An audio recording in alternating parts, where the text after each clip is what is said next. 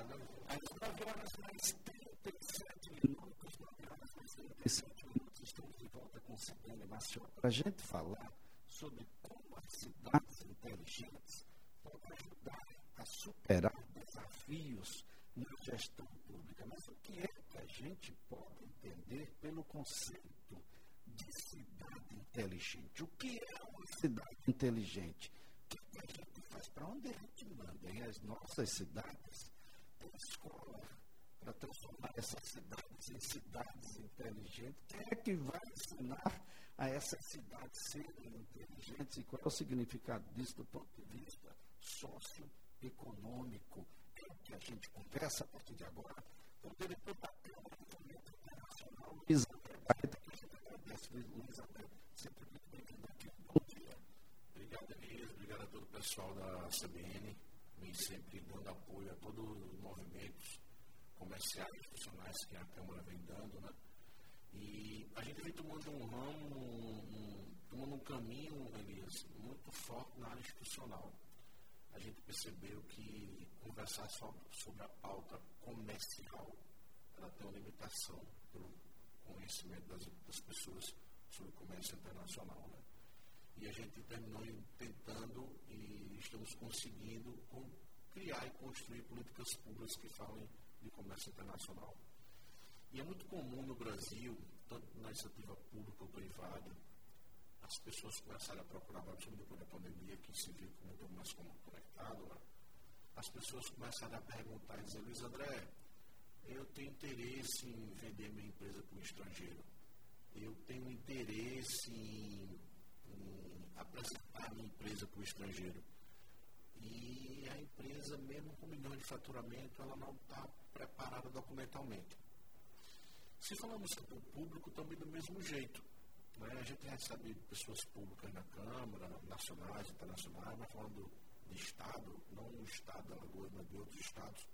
A Câmara tem vários membros de outros Estados também que nos incentivam a falar dessa pauta de comércio internacional. E simplesmente a, os municípios falam como é que a gente pode atrair investidores, né? Como é que a China pode vir aqui, como é que os Estados Unidos podem vir aqui, como é que o europeu pode vir aqui investir. E a gente termina se espelhando a mesma coisa com a iniciativa privada. O município, o Estado, ele até tem alguns dados, mas ele não consegue transformar isso em clareza. Né? Conceito de cidades irmãs, cidades inteligentes, às vezes, na maioria delas, como já tem no Brasil, cidades inteligentes certificadas por órgãos competentes nacionais, fica muito mais fácil para a gente inclusive da Câmara, com competência, obrigatoriedade e legitimidade por conta do Estatuto, levar essas cidades, essas empresas para o mercado externo. Roda de negócio, para apresentar as empresas, apresentar o município, mas qual a informação que você tem? Ah, eu tenho um distrito industrial, ah, eu tenho um polo, mas você não tem dados, você não tem um open data, que é um dos, dos caminhos mais fáceis hoje para transformar uma cidade ser inteligente. Você tem um conceito muito grande que cidade inteligente, às vezes, vai se pensar que tem helicóptero voando, ah, uma coisa tudo muito digitalizada, e não é nada disso, pode ser muito, muito básico. Né? A gente tem um grande membro da Câmara, que é presidente da BNT, e ele vai começar a vir, através das nossas iniciativas, a gente começar a encaminhar para alguns estados, para alguns municípios, para palestrar sobre a importância que é de se ter um município como cidade inteligente. Fica muito mais fácil, Elias, a gente como entidade lá fora, a gente é, conquistar um espaço uma rodada de negócio para apresentar um município, ou apresentar uma própria empresa que tem interesse em ter capital externo, ou até vendê-la mesmo, se ela tiver dados, né? se ela tiver informações na realidade, os municípios têm, os estados têm, só que eles não transparecem com clareza. Né? E o, o projeto é a gente ajudar a transformar municípios cidades em smart city, como se fala, tem grandes feiras internacionais na Europa, nos Estados Unidos, falando especificamente disso. Fica muito mais fácil. Porque o caminho hoje no mercado externo é, hoje, falando de Brasil, é praticamente concentrado no estado de São Paulo, porque por osmose, é um grande centro econômico. Né? Quando se pensa em investir no Brasil, vai se negociar com empresários é, do Estado de São Paulo, com políticos do Estado de São Paulo, porque é uma cidade mundial. Mas existem várias outras cidades no Brasil que têm potência para isso, inclusive Alagoas também. Né? É, não é só porque é Nordeste, não é só porque é Alagoas, não é só porque é Sergipe, são estados pequenos que não têm a potência. Nós temos o nosso grande polo turístico que tem aqui, a gente tem em Sergipe, a gente tem o grande polo do gás, que tem aqui em Sergipe, que é vizinho, que a gente termina surfando também com essa potência econômica, mas a gente não consegue colocar isso sintético e reconhecido através de certificações para órgãos públicos e pessoas públicas internacionais. Então, eu acho, eu acredito e creio muito que a Câmara tem esse papel de tentar estreitar esse laço, não só da iniciativa pública, como da iniciativa privada também.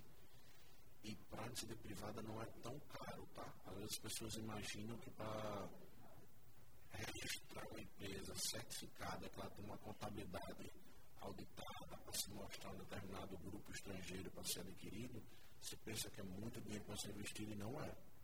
E não na iniciativa pública também do mesmo jeito. Existem caminhos. E a gente vai começar agora, nesse segundo semestre, traçar uma rota de trabalho como a gente traçou para exportação. A gente traçou uma rota educacional, onde alguns continuam, outros saem, porque é uma política da empresa brasileira para exportação muito imediatista. Meu preço é tanto, quem quiser compre, na realidade não é assim.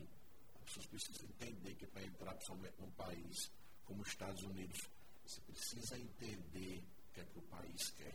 Né? Até o próprio brasileiro que vive Esse era um, um, um, ponto de discussão extremamente relevante. O, o que é que busca ah, alguém eh, que chega até o Brasil e quer produto? Ele quer só aquele produto?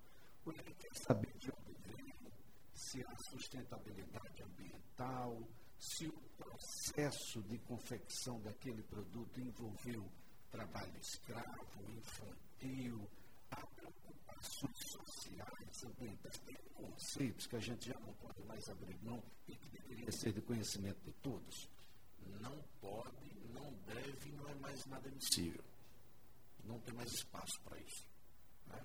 Essa economia mundial que está acontecendo, a gente que consegue conviver em vários países, como é que está acontecendo a economia, tem alguns países da comunidade europeia, do próprio Estados Unidos, o impacto nos Estados Unidos hoje na economia mundial está muito mais forte que no Brasil. Então, assim, não tem mais espaço, vulgarmente falando, é uma palavra pesada, mas espaço para amador. Ou você hoje é profissional na área pública ou privada, ou não vai ter mais espaço.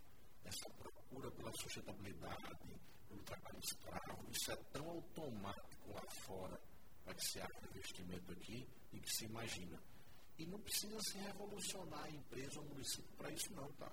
Isso a gente pode ser trabalhado. A gente vai começar agora, como eu te falei, nesse segundo semestre, com palestras, com, com reuniões com entidades governamentais, para que isso possa ser simples, como a gente conseguiu mostrar para algumas empresas no Brasil, de 12 estados que já estamos atuando aí agora, que é possível exportar para outro país sem problema nenhum. Agora, que essa relação na iniciativa privada ela, ela é a, a proposta mais evidente, mas ela depende de alguns conceitos públicos que precisam estar em prática. Por exemplo, o que é que a gente faz com o lixo da gente, o que é que a gente faz com a água, se é reaproveitado ou não, se a gente tem capacidade de logística, se a gente trata energia como energia limpa, tem alguns pontos que o poder público, daí gente, a questão também do Estado, que a gente vai estar sempre esticando, diminuindo, esticando e diminuindo. Em determinados momentos, o Estado tem que estar presente. Em todo momento, não é só determinada parte. Uma Smart City era considerada, tem um grau, você tem as escalas em que você vai atingindo, ela tem um tipo, uma nota. Né? Você não precisa ser uma cidade plenamente perfeita com um modelo oriental, em cidades no Japão, na China, nos Estados Unidos. Não. Já tem cidades inteligentes registradas e certificada auditada como com um órgão competente, como é a BNT.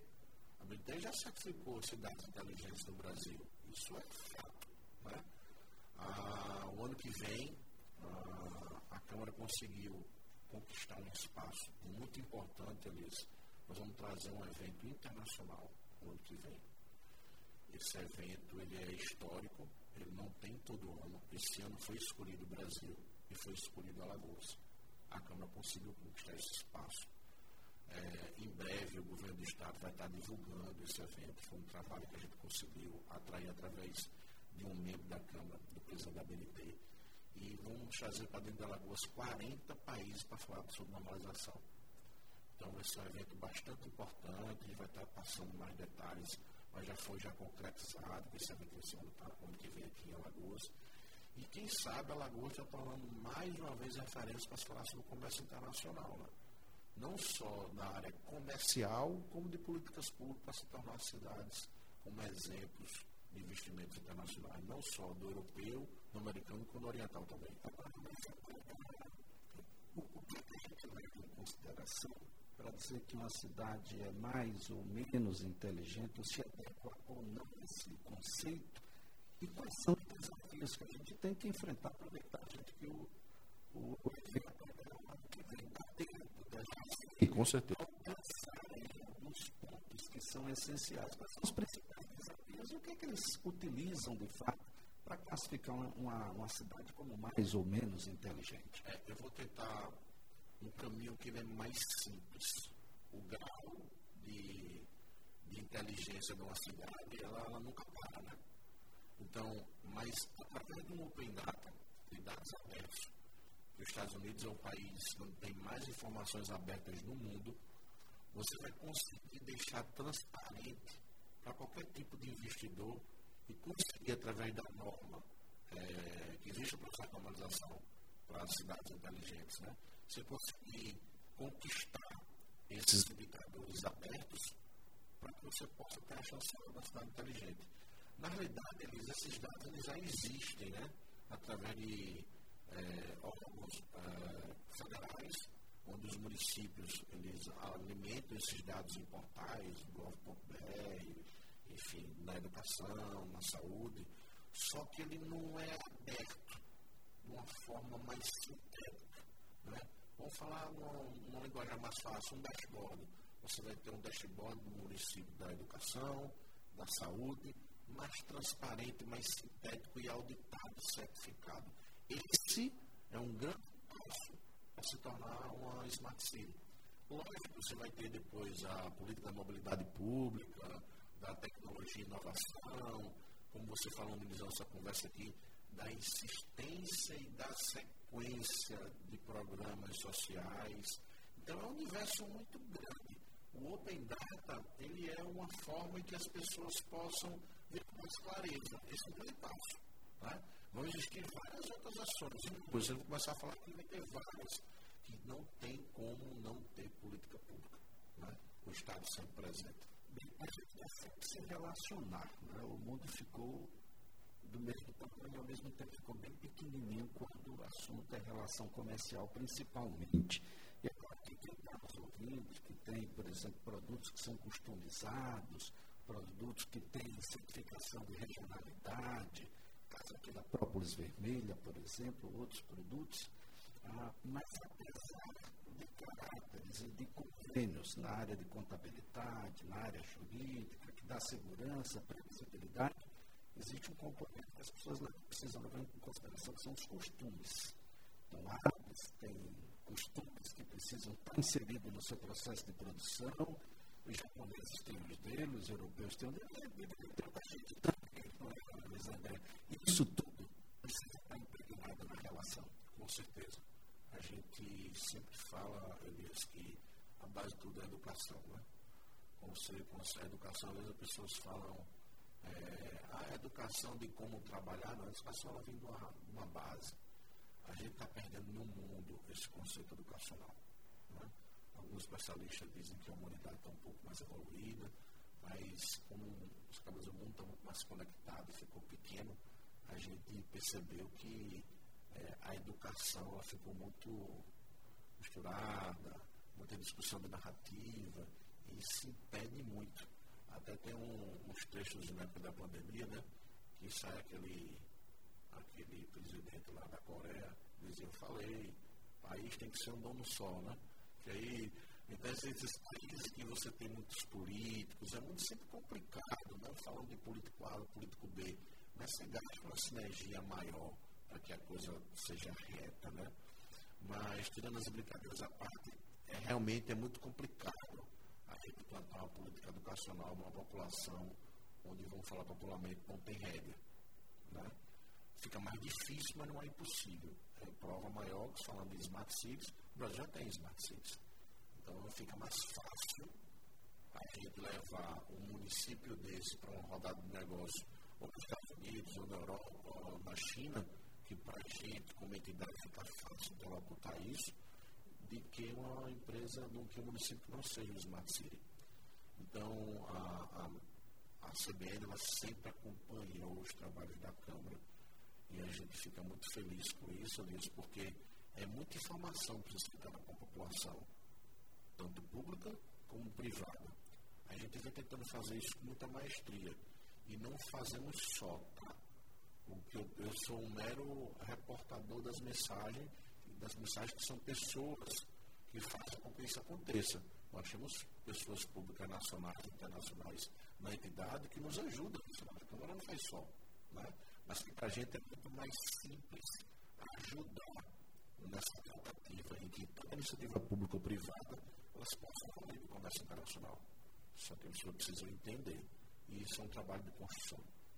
Mas é possível, né? Isso que o Luiz André está querendo dizer aqui. E, mais uma vez, eu, eu reputo aqui ah, quando ele, se, ele fala sempre em cidades, municípios, cidades, municípios. A gente não vive no país, nem no estado, né? a gente vive no município mesmo, naquele bairro, naquela rua, tem aquele número. E vez mais centrado, né? estamos fazendo um deslocamento muito grande, então cada vez mais concentrado nas suas cidades e daquelas regiões. Então, produzir dados, e mais do que isso, ter a capacidade de expor a análise desses dados, pode ser um elemento diferencial. Pode ser não, ele é. Agora, o que ele pode subir o grau das cities são outras ações. Política de mobilidade pública, de tecnologia e inovação, que na realidade, ele, se você for analisar, isso foi feito só de uma forma aleatória. Né? Um parlamentar faz um projeto de lei, uma emenda parlamentar ele consegue plantar uma política de trabalho no seu estado, no seu município, o outro também da mesma forma, mas isso não é como um projeto único. Né? Na hora que você aglutina tudo isso para um projeto com indicador, que para transformar a cidade como cidade inteligente vai ir atrás de recursos externos, às vezes as pessoas falam assim, ah, mas vai trazer chinês. Mas onde a China vai, ela vai trazer evolução. Né? Onde os Estados Unidos vai, a evolução também traz problemas também. A gente não pode imaginar que a gente não emite a nossa própria moeda, diferente de países como a China, Estados Unidos, que emitem sua própria moeda. Então a gente, querendo ou não, depende de investimento internacional. E essa é uma relação desejada. Né? É, essa questão se perguntar sem ele, sem mundo vai levantar o dedo lado positivo. Então, esse é um elemento que a gente precisa observar os dados. E, e aí onde entra o outro elemento fundamental, que é a gestão. Como é que utiliza esses dados para uma gestão mais eficiente, mais sustentável? Como é que eu vou precisar de mais maternidades se não temos dados de nascimentos dos últimos 10 anos? É, é, é complicado então, não sei quanto é que eu vou gastar com esse, que é apenas um ingrediente no todo da saúde. Falar só de saúde, mas eu poderia estar falando aqui sobre segurança pública, sobre educação, sobre o custo das rodovias, ah, para onde a cidade cresce, quem é que está querendo vir para cá, quem é que não quer ficar aqui de jeito nenhum e os porquês. Por que não atrai mais resorts? se a gente é uma cidade que tem tantos ingredientes, qual é o ingrediente que está faltando? Mas eles são bonitos, eles não saem, a gente está em algum lugar. Aí pauta tão complexa e técnica que essa pauta de comércio internacional, Elias, que a gente, é um, é um, é eu posso falar, é uma obrigatoriedade minha como interlocutor a gente tentar transparecer de uma forma simples. Eu uso isso na minha vida toda nesse, nesse segmento e aí você vem conquistando espaço. Eu vou dar um exemplo simples para tentar entender aqui quem está nos assistindo. Você chega nos Estados Unidos e vai fazer um aluguel de uma determinada casa. Tá? Você vai fazer um application, você vai dizer quantas pessoas vão morar, qual é a idade, se tem pet, se tem cat. Você dá essas informações. O banco de dados é aberto. Como se alimenta um application num determinado imobiliária, essas informações vão para o banco de dados. Aí o Elias chegou, vai montar um negócio nos Estados Unidos de dog, um pet shop. Ele vai procurar qual a melhor região onde tem mais cães. Por isso que ele é assertivo. Por isso que o negócio é difícil de errado. Porque tem naquela região, tem tantas pessoas morando e tem tanto pet. Isso você exponencia para várias outras informações. Por você fala, por que o negócio não dar errado? Porque é tão fácil acertar em outro país. Porque tem dados. Porque você me perguntou qual é o indicador, qual é indicador para se transformar numa cidade inteligente. O Open Data ele aporta para tudo. Tá? O grau ele vai subir de acordo com políticas públicas, projetos parlamentares, mas as informações ele é. E já tem. A gente tem simples para você que está me ouvindo. Não acabar com essa história de informação privilegiada. Né? Isso aí. É isso que está certo para alguns e não está certo para outros. E isso ninguém quer, só alguns, né? Mas vocês que já têm a informação privilegiada. Mas, Isabel, quem quiser conhecer um pouco mais da Câmara de Fomento Internacional dessas famílias? Ele fica sediado aqui em Alagoas, né, na cidade de Maceió. A gente fica ali na Casa Lages, na número 851, na sala 103. E de segunda a sexta, nós estamos nas nossas redes sociais, CF Commons, tanto Instagram como Facebook, site também, né?